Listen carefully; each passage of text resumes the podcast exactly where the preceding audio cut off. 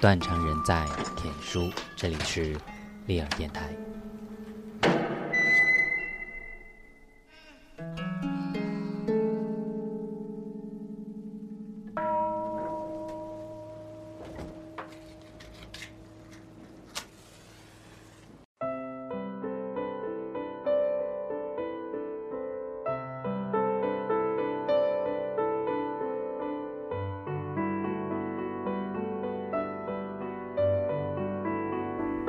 小学二年级的孩子好像很喜欢邻座那个长头发的女孩，常常提起她。每次一讲到女孩的种种琐事时，你都可以看到她眼睛发亮，开心到藏不住笑容的样子。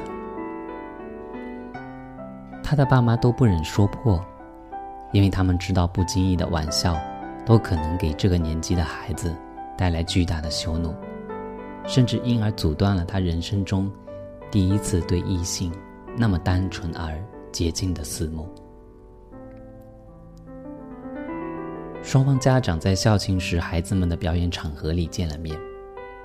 女孩的妈妈说，女儿常常提起男孩的名字，而他们也一样有默契，从不说破。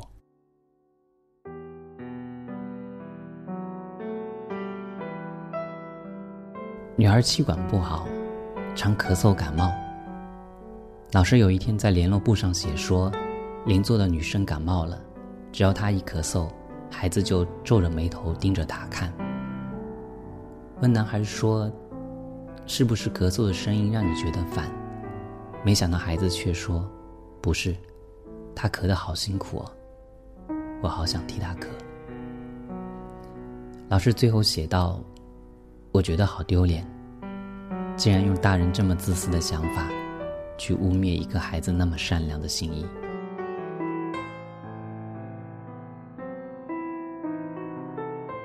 爸妈喜欢听他讲那女孩的点点滴滴，因为从他的描述里，仿佛也看到了孩子们那么自在无邪的互动。我知道为什么他写的字那么小，我写的那么大，因为他的手好小，小到我可以把他整个包起来。爸妈于是想着孩子们细嫩的双手，紧紧握在一起的样子，以及他们当时的笑容。他的耳朵有长毛耶，亮晶晶的，好好玩。爸妈知道，那是下午的阳光照进教室，照在女孩的身上。女孩耳轮上的汗毛逆着光线，于是清晰可见。孩子简单的描述中。其实有无比深情的凝视。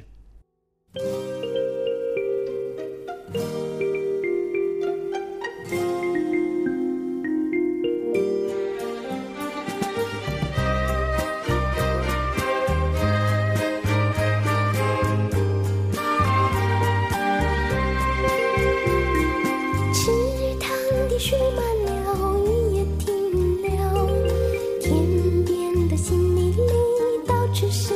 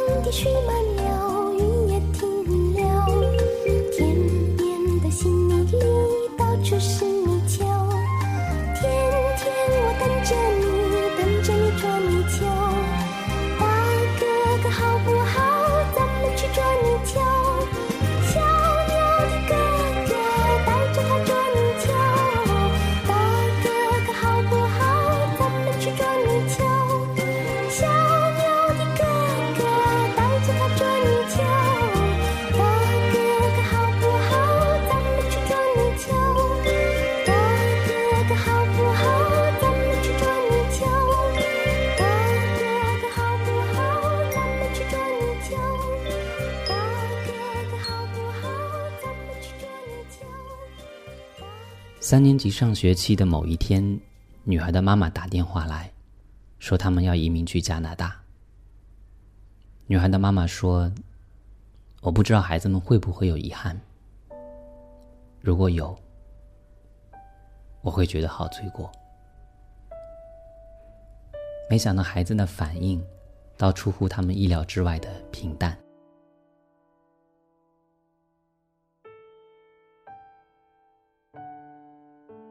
有一天下课后，孩子连书包也没放，就直接冲进书房，搬下世界旅游的画册，便坐在地板上翻阅起来。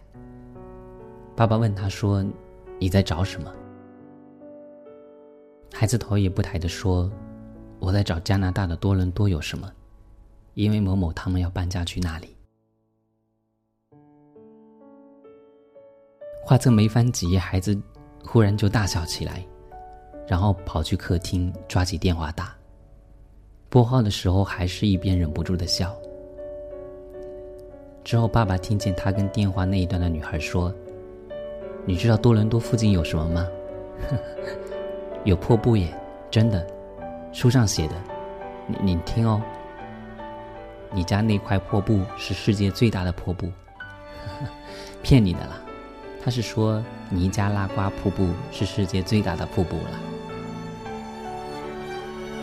孩子要是有遗憾、有不舍，爸妈心里有准备。他们知道唯一能做的事叫陪伴。后来女孩走了，孩子的日子寻常过，和那女孩的相关连接好像只有他书桌上那张女孩的妈妈手写的英文地址。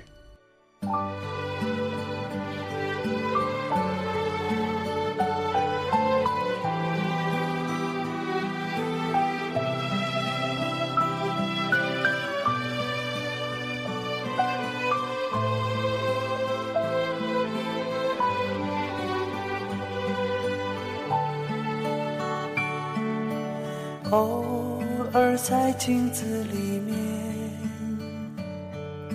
旧时光和我相遇。那片远远的天空，炉火映红的暖冬。大雁飞过秋天的海面，看。着奔跑的童年，赤着脚的快乐，只不过是仓皇的一转眼。他手中的口琴唱的歌，唤醒台湾的耳朵。是手中捧的红苹果。那年夏天，他微笑着不说。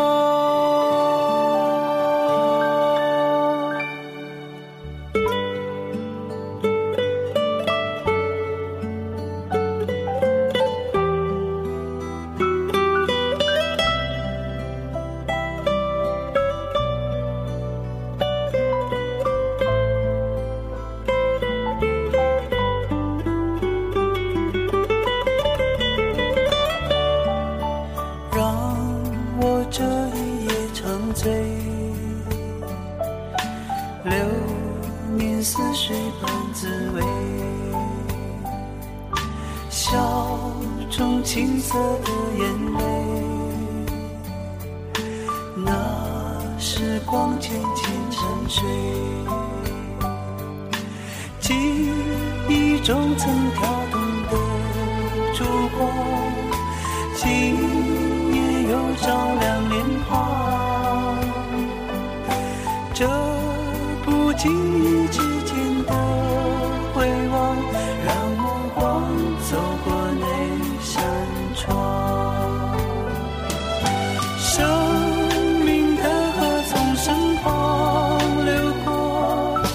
篝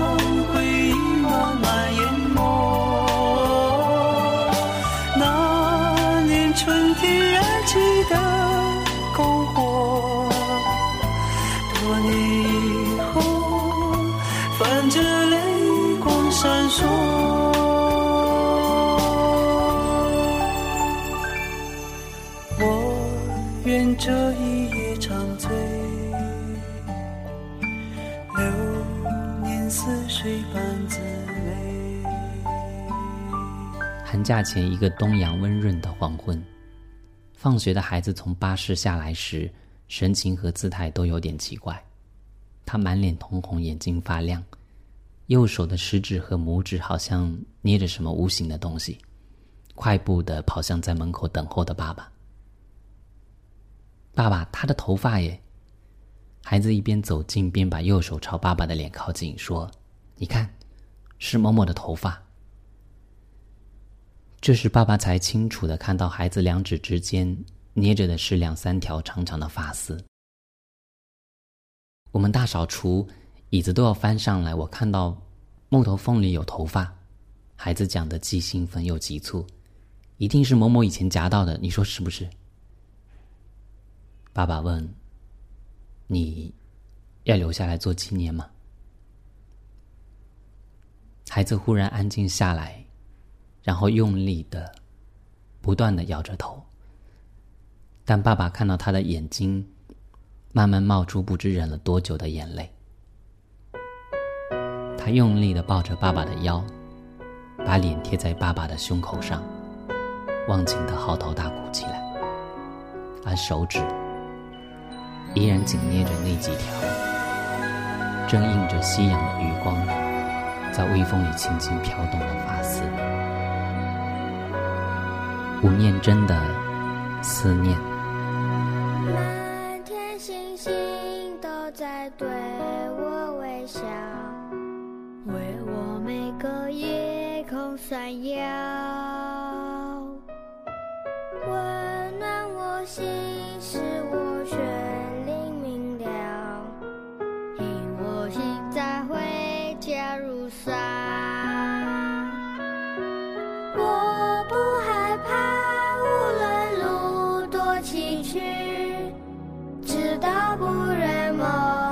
实现。